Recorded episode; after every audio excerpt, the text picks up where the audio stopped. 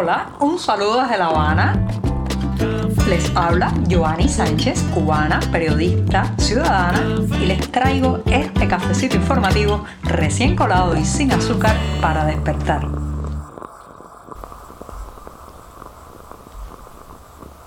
Las horas y los días han vuelto a pasar y estoy aquí de regreso un lunes después de la pausa de sábado y domingo, un 6 de junio de 2022 que ha amanecido cálido con algunas nubes aquí en la capital cubana después de unos días de intensos aguaceros que lamentablemente ocasionaron decenas de derrumbes, al menos tres fallecidos y también muchos problemas eléctricos a lo largo del occidente cubano. Pero este día voy a empezar hablando más bien de la cumbre de las Américas. Antes, eso sí, de decirles los titulares, voy a pasar a servirme el cafecito informativo de este lunes Así se va refrescando y ahora les comento los temas principales.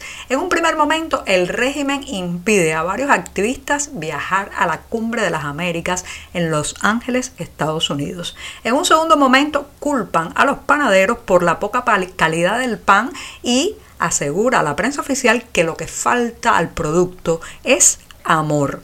También hablaré del Carnaval de La Habana que regresa este verano tras la pausa de la pandemia y uno se pregunta con qué vamos a hacer ese carnaval en medio de la crisis económica que estamos viviendo. Y por último, una recomendación de buen teatro, La Indiana, una obra sobre los canarios en Cuba. Ahora sí, presentados los titulares, servidito el café, el programa de lunes, el primero de esta semana, ya está listo para comenzar.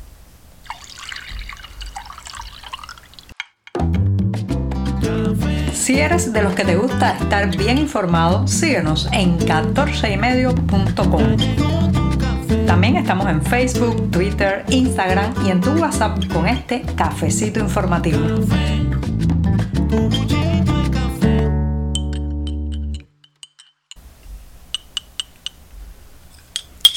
El cafecito de inicio de semana, en una semana además que parece que va a estar bastante cargadita de temas informativos, así que me voy a dar un sorbito largo, bien largo para empezar.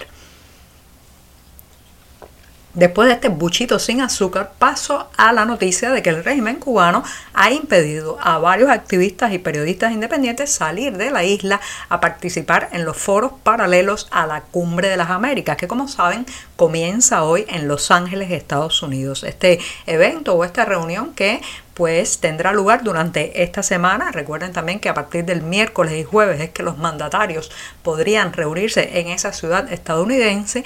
Tiene a su vez varios foros paralelos, entre ellos el foro de la sociedad civil, en que, al que habían estado invitados personas cubanas como Marta de la Tamayo y Osvaldo Navarro Veloz. Son activistas a los que ayer domingo les negaron la salida de la isla. También estuvo en la misma situación la periodista independiente María Matienzo, la activista Sailí González y también por la activista Aymara Peña. Se trata de un grupo de representantes de la sociedad civil que iba allí a colocar la voz interior de esta isla. Recuerden que hasta el momento parece ser que el mandatario cubano no está invitado a la cumbre de las Américas precisamente por violar los preceptos, las bases mínimas de la democracia, la libertad y el respeto a los derechos humanos en este país. No está invitado, pero sí iba a ir una parte de la sociedad civil cubana a la que le han impedido abordar ese avión. Lamentablemente, eso significa que la representación de la disidencia interna, del periodismo independiente, radicado en Cuba, no podrá hacerse escuchar. Espero que quizás las nuevas tecnologías ayuden, al menos a través de videoconferencias, a que esas voces logren llegar hasta Los Ángeles, denunciar lo que ocurre y exigir también a la comunidad latinoamericana un posicionamiento más firme en relación con la dictadura cubana. Esto es otro ejemplo de hasta dónde se violan los derechos y cómo se ha recrudecido el tema del control aquí en Cuba. Recuerden que en 2015 una amplia representación de la sociedad civil cubana logró hacerse escuchar en la Cumbre de las Américas que ese año tuvo lugar en Panamá, en la ciudad de Panamá. Pero sin embargo, en esta ocasión, ya pasado prácticamente siete años, no se ha podido llegar hasta allí a los que viven dentro de la isla. Por tanto, ha habido un retroceso, un recrudecimiento en la falta de libertades dentro de la isla. Así que hay que esperar las próximas horas, pero parece ser que el régimen no va a sentarse en esas sillas de la Cumbre de las Américas en Los Ángeles, pero tampoco va a dejar que los cubanos dentro de la isla se hagan oír y se sienten en ella. Es una pena, espero que eh, bueno, pues los exiliados cubanos que sí van a poder trasladarse hacia esa ciudad norteamericana hagan escuchar los reclamos, las denuncias y todos esos reportes que salen desde dentro de la isla, especialmente las detenciones y los presos políticos que han crecido enormemente después de las protestas del pasado 11 de julio.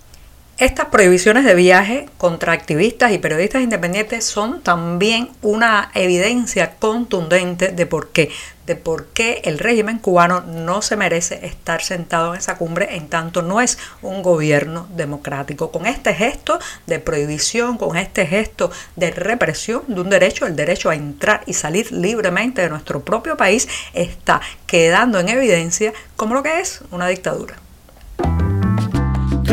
Estamos contigo de lunes a viernes a media mañana cuando el café se disfruta mejor.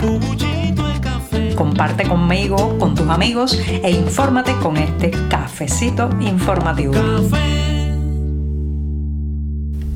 La prensa oficial cubana asegura tener la solución para mejorar la calidad del pan. Se trata de un ingrediente que nadie pensaría que está en la fórmula de este alimento básico y es el amor, ¿sí? El amor, dice la prensa oficial, que es lo que tienen que poner los panaderos para que el producto salga mejor. Lo cierto es que siempre que se pone eh, dedicación, ilusión y amor en cualquier tarea, pues claro, está, se llega a mejor puerto en ella, pero es que en las panaderías cubanas muchas veces no solamente falta el amor a la profesión, el cuidado en la preparación de la fórmula para hacer el pan, sino sobre todo los buenos ingredientes. Hay que ser un poco mago también para sacar un pan de calidad en un país donde muchas de estas panaderías son suministradas con harinas de pésima calidad, eh, a veces ni siquiera se tienen todos los ingredientes, las, por ejemplo, los hornos están defectuosos, las tártaras donde se coloca el pan también, y hay que ser un poco alquimista para lograr de allí sacar ese, ese alimento universal que es el pan. También, también se sabe que las panaderías son constantemente saqueadas, el desvío de recursos de los ingredientes del pan para canalizarlos hacia el mercado informal influye mucho en su calidad. Pero no, no es el amor, es la libertad lo que le falta al pan cubano. Mientras esté centralizado eh, en manos del Estado, mientras la mayor parte de las panaderías sean de, dirigidas desde la verticalidad de una oficina climatizada, bueno, el pan seguirá siendo malo. Así que la prensa oficial se equivoca. No se trata solo de amor, se trata de autonomía, se trata de quitarle las camisas de fuerza a la economía y al pan cubano. El carnaval de La Habana, sí, esos festejos populares que una vez pusieron a bailar y a divertirse a toda esta ciudad, bueno, pues regresan después de dos años de pausa debido a la pandemia. Claro, hay que eh, precisar que este carnaval ha ido también cayendo en desgracia con el paso de los años y de las décadas debido a la crisis económica, eh, la falta muchas veces de una planificación, la improvisación, la desidia y el mal gusto que se ha ido extendiendo en estas fiestas populares. Pero eh, ahora llega, se renueva el carnaval, vuelve a ocupar parte del litoral habanero en un momento en que uno se pregunta cómo van a salir estas fiestas populares viviendo la situación económica que estamos viviendo. Señoras y señores, un carnaval no solamente es música, carrozas, farolas o los llamados muñecones tan populares en los carnavales de La Habana, sino que también necesita recursos. ¿Qué se va a vender en esos kioscos para los asistentes al carnaval si prácticamente las tiendas están vacías y los mercados también? ¿Cuánto? ¿Cuánto va a costar un pan con lechón, el típico eh, plato o la típica comida de los carnavales habaneros? ¿Cuánto costará? ¿Cuánto costará una cerveza? en los carnavales, sí, todo está por los cielos ahora mismo. Así que es una gran incógnita cómo van a quedar estos festejos populares en medio de una de las más profundas crisis del último medio siglo. Y pongo punto final a este programa del lunes haciéndoles una recomendación de buen teatro para los que están esta semana en Nueva York el próximo jueves 9 de junio en el Centro Cultural Cubano de esa ciudad y también en colaboración con el Instituto Cervantes se presenta la obra La Indiana. Se trata de una pieza escrita y actuada por Zaida Santana y que narra la historia de una mujer canaria que emigra aquí a Cuba y después de pasar algún tiempo en la isla en viuda y decide regresar a Gran Canaria con sus cinco hijos. Allí se gana el apodo de la indiana. Así que es una historia que mezcla pues ancestros, identidad y viajes de al lado y al otro del Atlántico. Con esto sí que me despido hasta mañana martes. Muchas gracias. Por hoy es todo. Te espero mañana a la misma hora. Síguenos en 14medio.com. También estamos en Facebook, Twitter, Instagram y en tu WhatsApp. No olvides, claro está, compartir nuestro cafecito informativo con tus amigos.